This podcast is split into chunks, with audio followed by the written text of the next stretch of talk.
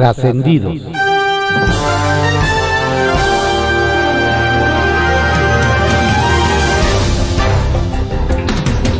Continuamos con la audiosíntesis informativa de Adrián Ojeda Román, correspondiente a hoy, viernes 19 de noviembre de 2021.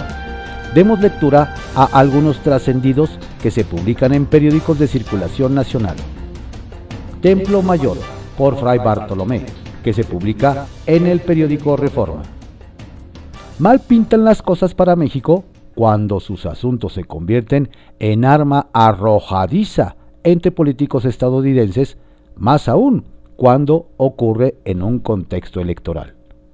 Y justo esto está pasando con el gobernador de Texas, Greg Abbott, y varios influyentes congresistas republicanos fustigando, y con razón, al presidente Joe Biden por lo que ven como una falta de acción en la defensa de las empresas de Estados Unidos, el freno del flujo migratorio y la contrarreforma energética.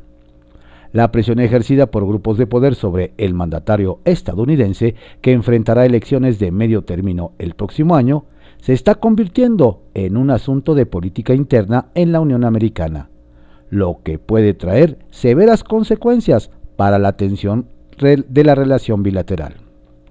Muy finito tendrá que hilar la diplomacia mexicana encabezada por Barcelona Ebrard, quien tiene aspiraciones presidenciales más allá de la cumbre trilateral de ayer para evitar una reacción en cadena que le pegue a la relación comercial más importante que tiene nuestro país. El historiador Lorenzo Meyer parece que anda distraído de sus tareas académicas para atender una agencia de colocaciones para el gobierno de su amigo Andrés Manuel López Obrador. Hace tres años colocó a su hijo Román que tenía apenas 35 años de edad, en el gabinete presidencial, en donde despacha como titular de la SEDATU y ahora anda cabildeando la ratificación de su amigo José Antonio Romero Tellache al frente del CIDE.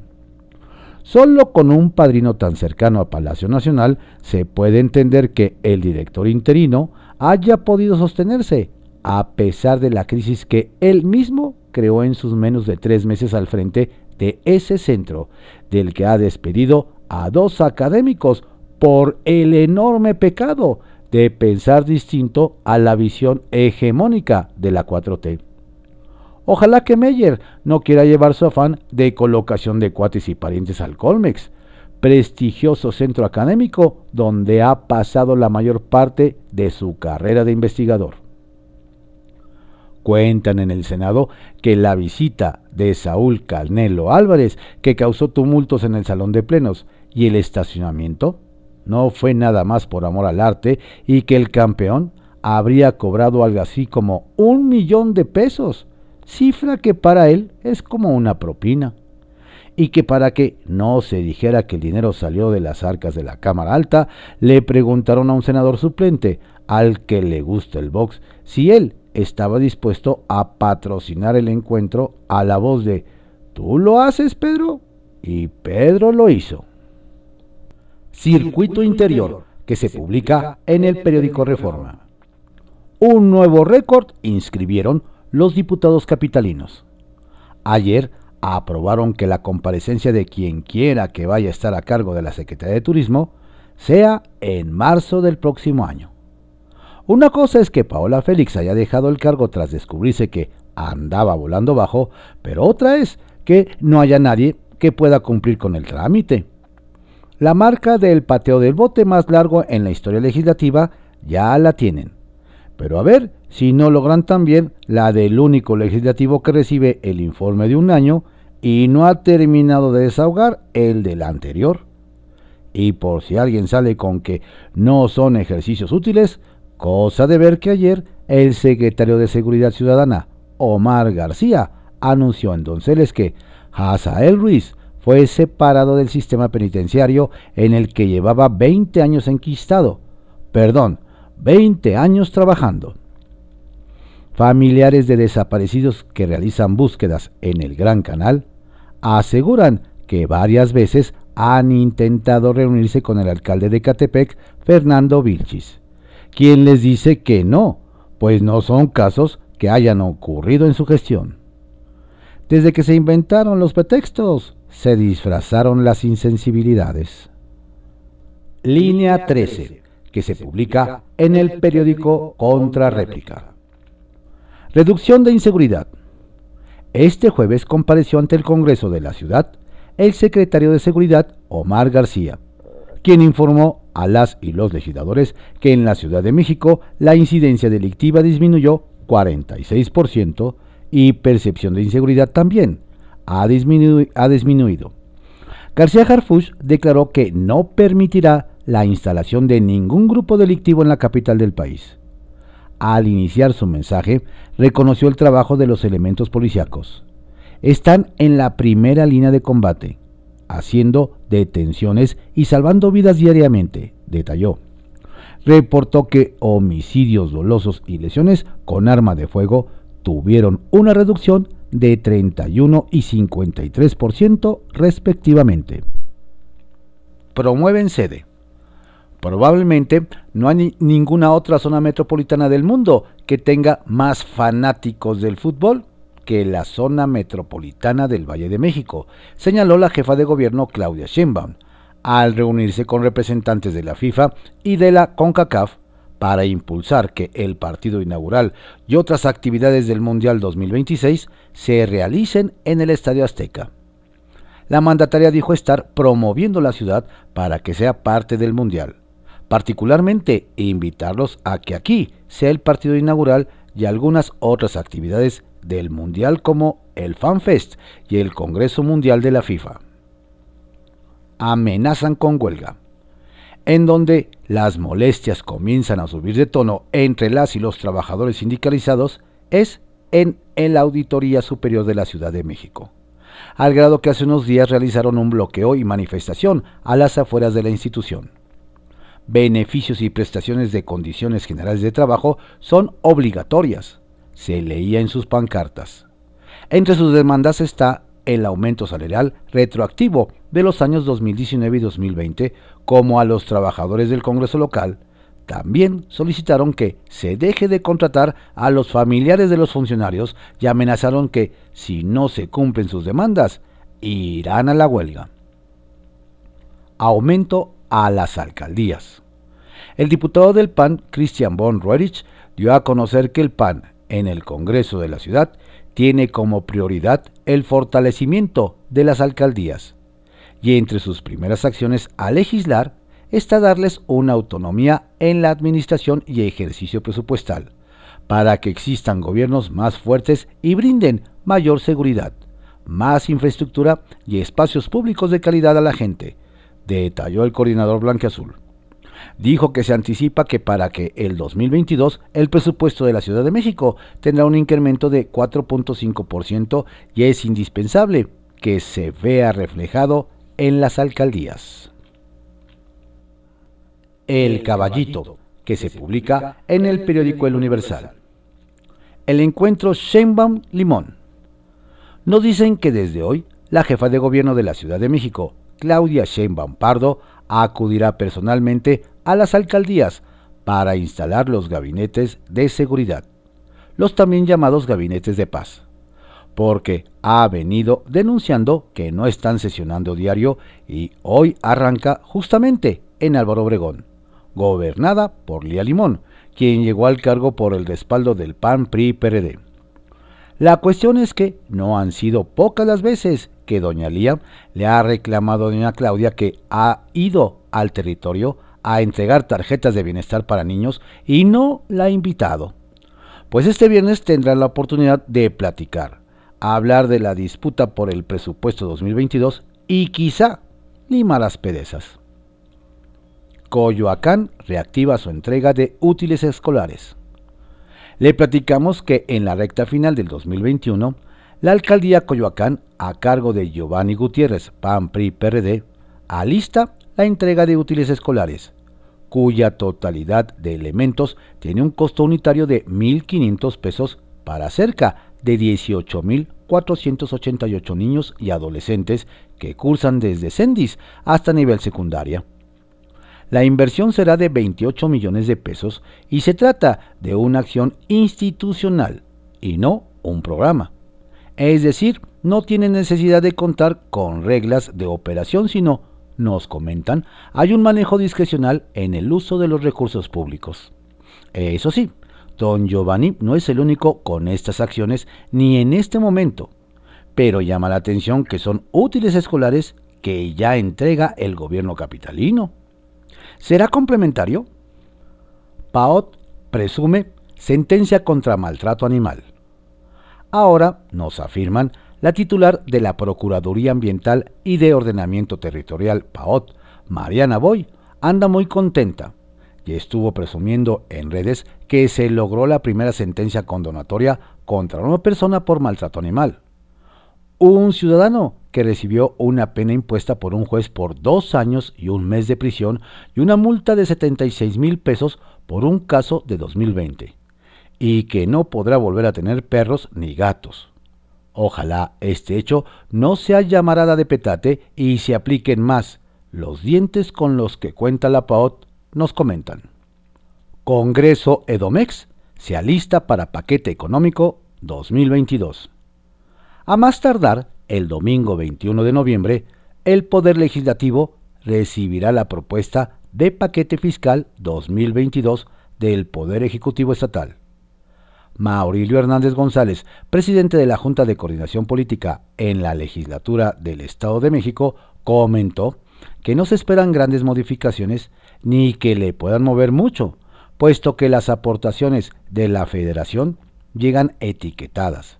Además recordó que del total, 48% es para gastos personales de este porcentaje, 58% corresponden al sector educativo trascendió, que se publica en el periódico Milenio. Trascendió que Redondo salió el día de la gira presidencial para el secretario de Relaciones Exteriores, Marcelo Ebrard, con la exposición de AMLO sin matices sobre sus prioridades frente a Joe Biden y Justin Trudeau. Migración y comercio, además de explicarles la reforma eléctrica y sacarle el compromiso al jefe de la Casa Blanca de crear el programa Sembrando Oportunidades para el Sureste. El canciller vio química y afinidad. Trascendió que agarró de sorpresa a algunos en el Senado la visita de Saúl El Caneno Álvarez para acompañar al manager Eddie Reynoso, quien fue galardonado por su trabajo para formar boxeadores. Pero aún así, trabajadores y legisladores fueron a la casa de la selfie con el campeón, quien se puso los guantes con el coordinador de Morena, Ricardo Monreal, ya hasta le dio algunos consejos para sus próximas batallas. Otra que anduvo deportiva fue Claudia Sheinbaum, quien expuso a la FIFA las bondades de la capital para ser sede del partido inaugural del Mundial 2026. Trascendió que el director del canal del Congreso, Eduardo Fernández, comparecerá el lunes ante la Junta de Coordinación Política de la Cámara de Diputados para explicar ¿Por qué se decidió transmitir una parte de las mañanitas que legisladores de Morena, Partido Verde y PT cantaron desde la tribuna presidente con motivo de su cumpleaños el 13 de noviembre, a pesar de que la sesión había concluido, así como las razones para ignorar el Parlamento abierto de la Comisión de Hacienda sobre el paquete fiscal 2022, más lo que se acumule trascendió que en las Fuerzas Armadas más de uno levantó la ceja ante los cuestionamientos que hubo en el Senado de la propuesta de ascensos a grados militares y navales de este año, porque no es común que se ponga en duda la honorabilidad de los candidatos a promociones que envía el Ejecutivo. Desde tribuna, el morenista y presidente de la Comisión de la Defensa Nacional, Higinio Martínez, defendió la honradez y profesionalismo de los 235 nombres para ascender, poniendo a disposición de todos los expedientes remitidos. Kiosco, que se publica en el periódico El Universal. Dejan a secretario de gobierno como novia de pueblo.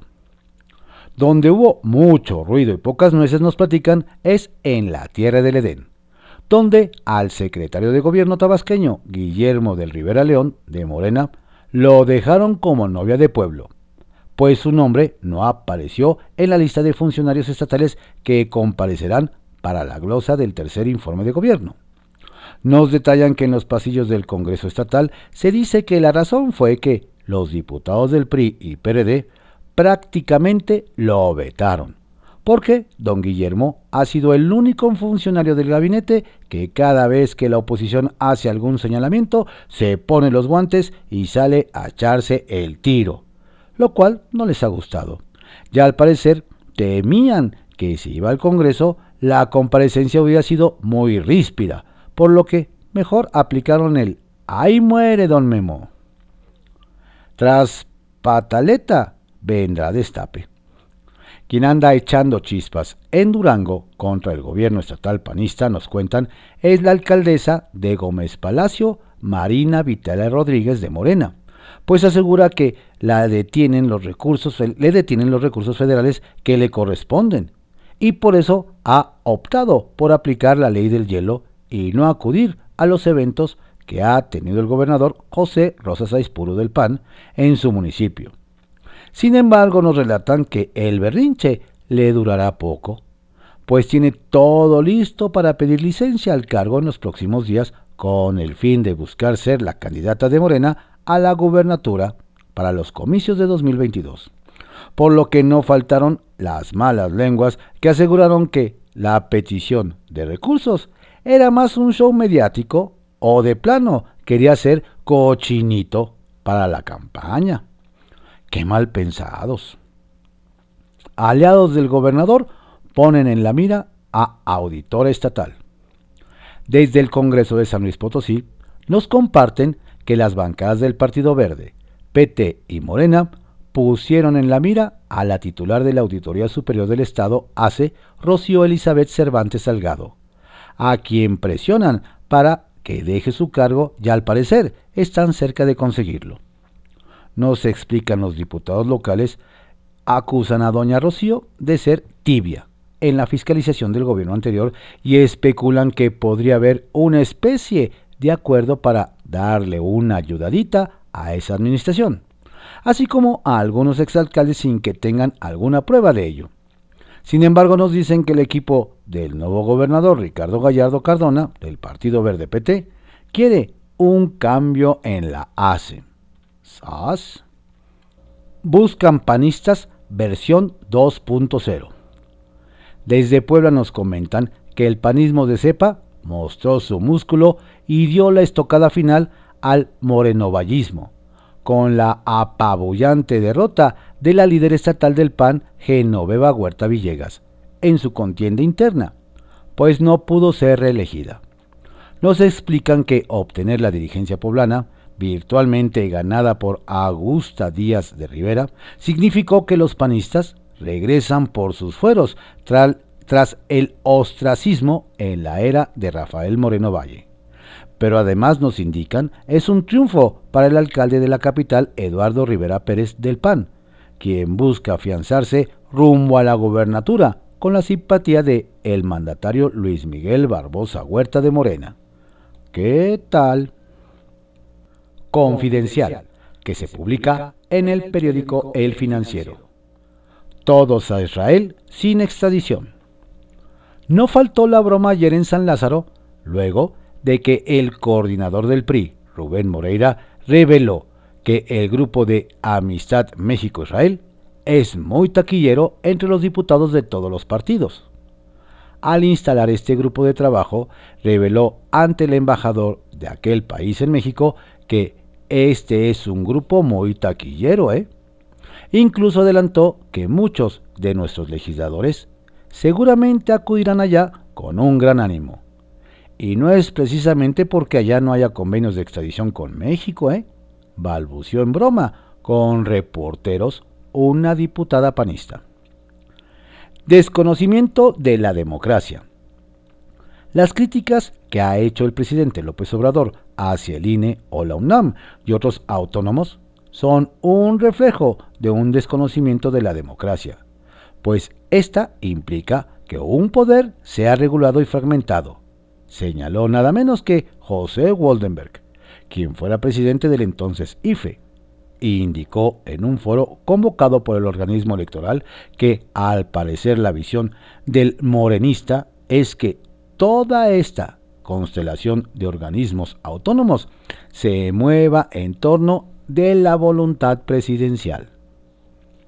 Justin el distraído, quien lució un tanto distraído en la fiesta de América del Norte, fue el primer ministro de Canadá, Justin Trudeau, pues en la reunión bilateral, quizá por ser más alto, dejó a López Obrador por segundos en dos ocasiones con la mano estirada, dado que reaccionó tarde al estrechamiento de manos que inició el mandatario mexicano.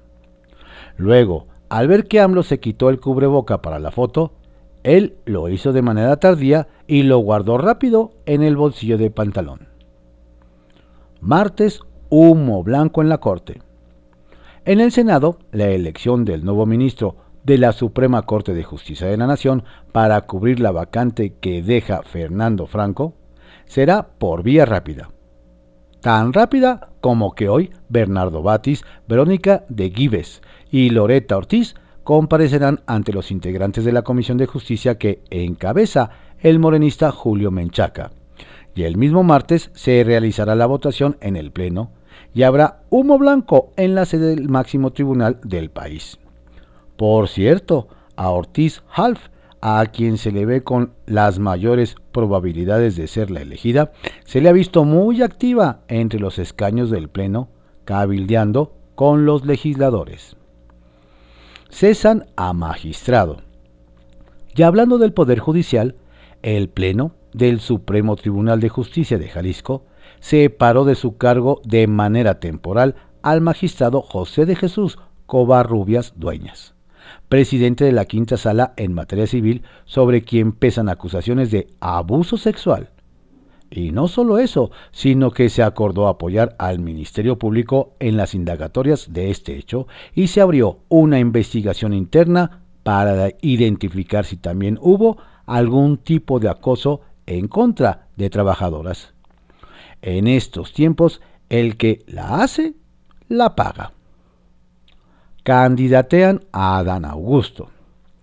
Ayer en Tabasco, el nombre del secretario de Gobernación se incluyó en la lista de corcholatas para el 2024. Resulta que el mismísimo líder nacional de Morena, Mario Delgado, no tuvo reparo en asegurar que Adán Augusto López Hernández tiene todas las características que se necesitan para ser un presidenciable. El baño de elogios incluyó el de que se trata de un político muy completo y cercano al presidente. Eso sí, negó que el paisano del mandatario sea el tapado del sexenio. Suplantación de identidad. La que bien hará en presentar una queja ante la policía cibernética o mínimo ante los administradores de Twitter es la consejera electoral Carla Humphrey. Primero, alguien se hizo pasar por ella y desde una cuenta tuiteó una respuesta a Félix Salgado. Y ayer otra vez desde una cuenta falsa, usando incluso una foto que sí es de la consejera, se publicó un mensaje contra el recorte presupuestal al instituto, contra la consulta de revocación de mandato y en el que se hace alusión al titular del Ejecutivo como FIFI. Las benditas redes. Sacapuntas, que se publica en el periódico El Heraldo de México. Flores al embajador. Elogios del presidente López Obrador se llevó el embajador de Estados Unidos, Ken Salazar. En la reunión que tuvo el mexicano con la vicepresidenta Kamala Harris, se refirió al diplomático como persona de confianza y nos hemos llevado muy bien. Es muy buena la relación. Además destacó que no hay mejor propuesta migratoria que la impulsada por Joe Biden en cachirul. ¿Cómo estará la cosa en el PAN? Que al cierre de las filas de senadores de ese partido con su líder nacional, Marco Cortés, metieron a Lili Telles, quien no milita en el blanqueazul. De hecho, fue la ex morenista quien difundió en sus redes sociales la fotografía de los legisladores arropando al dirigente, pero solo eran 11, más ella y no los 23 de la bancada azul. la terna al Senado.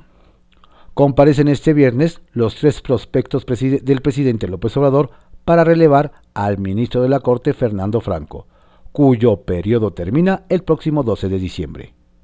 Loreta Ortiz, Eva de Guibés y Bernardo Batis se presentarán ante la Comisión de Justicia del Senado, presidida por Julio Menchaca. Ahí evaluarán si sus perfiles son idóneos para el cargo. Ciudad Futbolera. El juego inaugural del Mundial 2026 en la Ciudad de México quiere heredar la jefa de gobierno Claudia Sheinbaum. Ayer se reunió con Colin Smith, encargado de organizar y definir las sedes del torneo de la FIFA, y le pidió considerar a la ciudad para el partido inicial. Para ello, le hizo saber que no hay ninguna otra zona metropolitana del mundo con más fanáticos del fútbol. Definen el lunes. El próximo lunes nos cuentan será clave para la iniciativa de reforma eléctrica. Alrededor del mediodía, la Jocopo de la Cámara de Diputados, encabezada por Rubén Moreira, definen si la discusión sobre la propuesta inicia en lo que resta del año o hasta el 2022. Se espera que al menos evalúen iniciar con el Parlamento abierto. Bajo reserva, que se publica en el periódico El Universal. Olvidos en Washington. Nos recuerdan que hace unas semanas el presidente Andrés Manuel López Obrador reclamó que el gobierno de Estados Unidos no había respondido a su nota diplomática, donde pedía al gobierno de Joe Biden parar todo financiamiento que hacía a organizaciones opositoras al gobierno mexicano por medio de la Agencia de los Estados Unidos para el Desarrollo Internacional, USAID. Ayer fue un día ideal para traer el tema a la mesa durante la reunión en la Casa Blanca con Biden, pues uno de los acuerdos que se alcanzaron fue que precisamente la USAID colaborará en la implementación del programa Jóvenes Construyendo el Futuro en Honduras, como parte del proceso de construcción de paz en la región. ¿Será que se le olvidó al mandatario mexicano mencionar el tema? Huecos en el Senado al interior de la bancada del Partido del Trabajo PT en la Cámara de Diputados, bajaron de la vicecoordinación a Benjamín Robles y será Reginaldo Sandoval, quien ocupe el cargo estratégico. El motivo nos platican es que el oaxaqueño está más ocupado en buscar apoyos para su candidatura a la gobernatura de ese estado que en atender los temas legislativos. Ya se verá si don Benjamín logra su cometido y es el abanderado de una alianza con Morena, o si le sale más caro el caldo que las albóndigas, pues la candidatura en la entidad está muy comprometida y él no aparece entre los aspirantes con posibilidades reales. Refuerza equipo Adrián Levarón. Después de caminar durante largo tiempo por el país, el activista Adrián Levarón se ha encontrado con uno de los despachos más exitosos en el país el de Carrancá y Rivas Garrigós.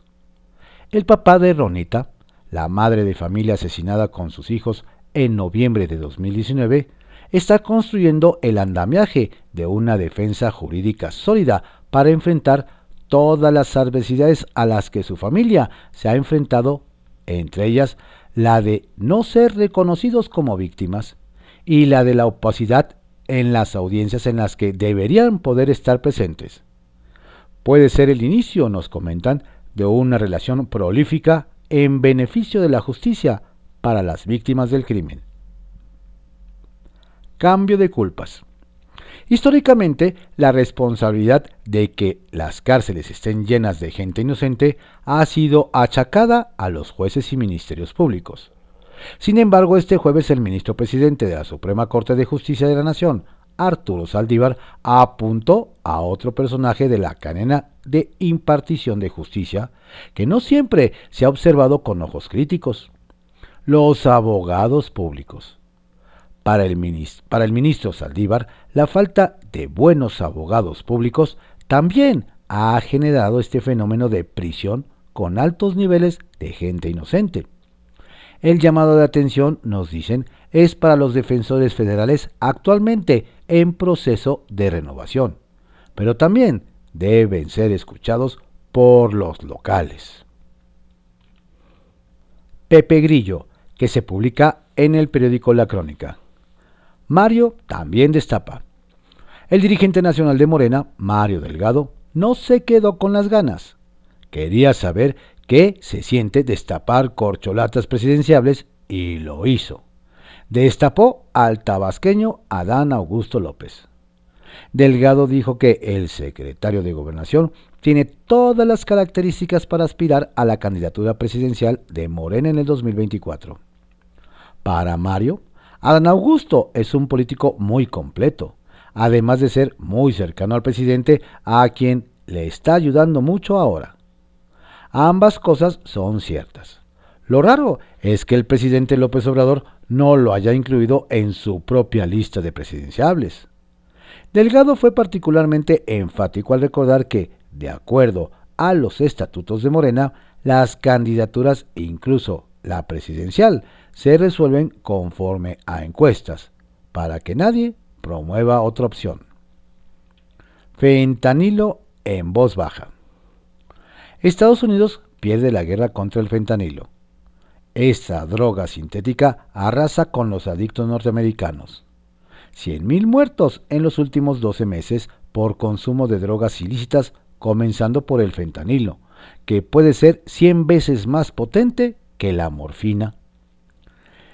Jan Psaki, secretario de prensa de la Casa Blanca, reconoció que el tema del tráfico de fentanilo desde México fue parte del encuentro del presidente Biden con López Obrador. Como es un tema que no se presenta para lucimiento diplomático, se trató de forma más que discreta en voz baja. Detener el tráfico de fentanilo en la frontera con México es la nueva prioridad de la DEA, que todavía no encuentra la manera de cumplir con esa encomienda. A trabajar con todos. La rispidez en el trato entre los alcaldes opositores y el gobierno de la Ciudad de México tiene una lógica política comprensible, pero de la que no puede ser parte el tema de la seguridad ciudadana. En la comparecencia de Omar García Harfuch, las fracciones del Congreso local reconocieron, sin festinar, avances en materia de seguridad que no se regatean. Pero se pidió que se trabaje por igual, sin filias ni fobias, por afiliaciones partidistas en todas las alcaldías de la Ciudad de México, sin reparar en el origen partidista del alcalde o la alcaldesa. La disminución general en los delitos del 46% en, los en el último año, según datos proporcionados por el propio jefe policiaco, marca que se avanza por el camino correcto. La exigencia es que los jaloneos partidistas no nos aparten de él. Pepe Carral. La comunidad empresarial del país, en particular la asentada en la Ciudad de México, recibió con pesar la muerte de Pepe Carral. Se trata de uno de los empresarios más prestigiados, formado en la UNAM, que desplegó una carrera impecable durante siete décadas en las que destacó su labor como banquero de grandes ligas. A sus destrezas técnicas, Pepe Carral añadió un don de gentes que le granjeó el aprecio de que quienes tuvieron la fortuna de tratarlo.